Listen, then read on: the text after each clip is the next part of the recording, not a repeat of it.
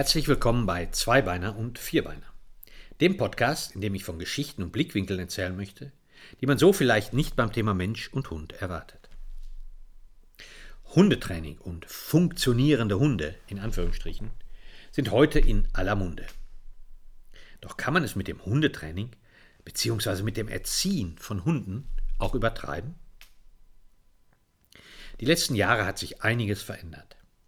Sicher begründet durch eine gesellschaftliche Entwicklung, die Perfektion und Anleitungen fordert und ein unüberschaubares Überangebot an Informationen bietet. Wodurch die Hundehalter sich genötigt fühlen, nur noch zu trainieren und das einfache, schöne Leben mit dem Hund darüber vergessen. Aber auch begründet durch Philosophien in der Hundeerziehung, die sich entgegen sämtlicher Erkenntnisse bezüglich Lernen und Verhalten von Kaniden immer stärker an Rudeldenken und Strafe orientieren. In der heutigen Gesellschaft sind es die Menschen gewohnt, dass ihnen Entscheidungen abgenommen werden. Für jede Lebenslage gibt es Anleitungen. Alles soll perfekt sein. Nichts wird dem Zufall überlassen. Oder mal nach dem Bauchgefühl entschieden. Das ist in allen Lebensbereichen so. Natürlich auch im Bereich der Hundeerziehung. So kann ich in den letzten Jahren feststellen, dass der Hundehalter durch das Angebot an Philosophien und Anleitungen in eine undankbare Rolle gedrängt wird. In die Rolle des Hundehalters, der einen funktionierenden Hund zu führen hat. Aus dem Grund wird der Hund von morgens bis abends trainiert und kontrolliert. Eines scheint man dabei zu vergessen. Der Hund ist ein anpassungsfähiges Lebewesen, welches seit vielen Jahrtausenden in der Nähe des Menschen lebt und das meist problemlos, ohne Dauertraining und ohne Anleitung. Was natürlich nicht heißen soll, dass man Hunde nicht ausbilden soll.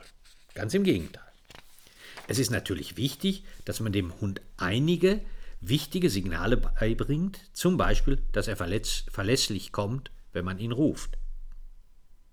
Ich empfinde es aber mehr als übertrieben, wenn sich die, die Gedanken des Hundehalters nur darum drehen, was der Hund alles nicht darf und diese Verbote wieder und wieder und wieder zu trainieren. Warum lassen wir die Hunde nicht einfach selbst Erfahrungen machen, herausfinden, was sie im Leben weiterbringt oder eben nicht? Das ist es ja, was Leben und Lernen ausmacht, was das Gehirn fördert, um auch mal flexibel genug sein, selbstständig Entscheidungen zu treffen, die von Vorteil für das Individuum sind. Ein Beispiel. Wenn ich mit Hunden, aber auch Menschen unterwegs bin und aus irgendeinem Grund kurz anhalte, um mir etwas anzuschauen, sage ich, warte mal. Mach aber nichts weiter, sage es nur, wenn ich stoppe. Unter Menschen ist das höflich. Und schon von Kindesbeinen an lernen wir, dass jemand, der Warte mal sagt, stehen bleibt. Um zusammen zu bleiben, halten auch andere dann eben an. Das macht ein Hund ebenfalls. Er lernt, was die Worte bedeuten und bleibt, wenn die Worte ertönen, auch stehen. Weil es zu seinem Vorteil ist, beim Menschen zu bleiben, um nicht allein zu sein.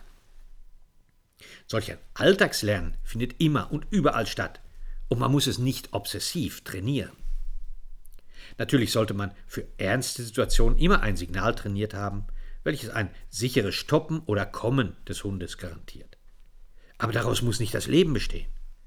Hunde, die ständig trainiert werden, immer und für jede Handlung ein Feedback bekommen, sind meist leicht zu verunsichern.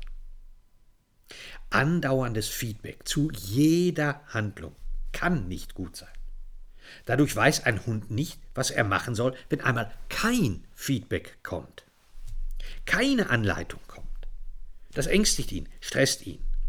Und unter Angst und Stress kann ein Lebewesen auch mal aggressiv oder hysterisch überreagieren. Ein Trend, den ich leider immer häufiger in den letzten Jahren beobachte. Hunde, die durch Dauertraining leicht zu stressen sind, kein Selbstvertrauen haben und in eigentlich einfachen Situationen komplett überreagieren. Weitere Probleme sind, dass durch diverse Medien ein völlig falsches Bild vom hündischen Sozialverhalten gezeichnet wird. Dass nur noch die Worte Rudel, Rudelführung im Vordergrund stehen.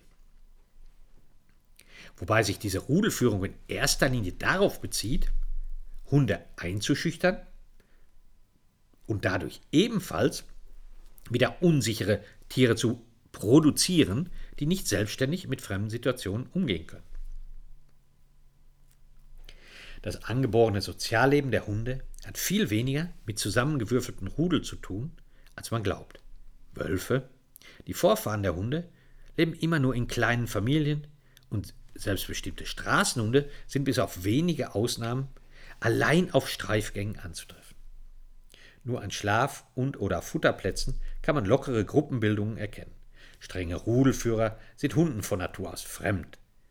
Aber der Trend der letzten Jahre suggeriert uns, dass Hunde strenge Führung brauchen würden. Und das wird wieder trainiert und trainiert und trainiert. Hunde folgen, folgen uns, wenn wir fair mit ihnen umgehen, wenn wir ihnen Freiheiten gönnen, sie mit Sicherheit und Nahrung versorgen, wenn sie sich in unserer Nähe einfach wohlfühlen, wenn, sie, wenn es gut für sie ist, bei uns zu sein, dann folgen sie uns von ganz alleine. Natürlich müssen wir einige Regeln vermitteln und einüben, damit unsere soziale Gemeinschaft insgesamt funktioniert. Wir müssen aber nicht bis zum Umfallen trainieren und an Rudelführertheorien glauben, von denen die Tierart Hund, äh, Tierart Hund keinen Schimmer hat. Vielleicht sollten wir Menschen selbst mehr üben, die Hundewelt wieder entspannter zu sehen. Den Hund auch mal im Alltag lernen lassen und ihm die Freiheit geben, seine unglaubliche Fähigkeit zur Anpassung nutzen zu können. Und wenn man sich dann noch sachlich mit den Bedürfnissen und dem Sozialverhalten der Hunde beschäftigt, kann der deutlich zu beobachtende Trend zu wirklich verunsicherten Hunden und Hundehaltern vielleicht wieder umgekehrt werden. Das war es für heute. Bleiben Sie fair und betrachten Sie Ihren Hund auch mal aus anderen Blickwinkeln. Bis zum nächsten Mal, Ihr Thomas Riepe.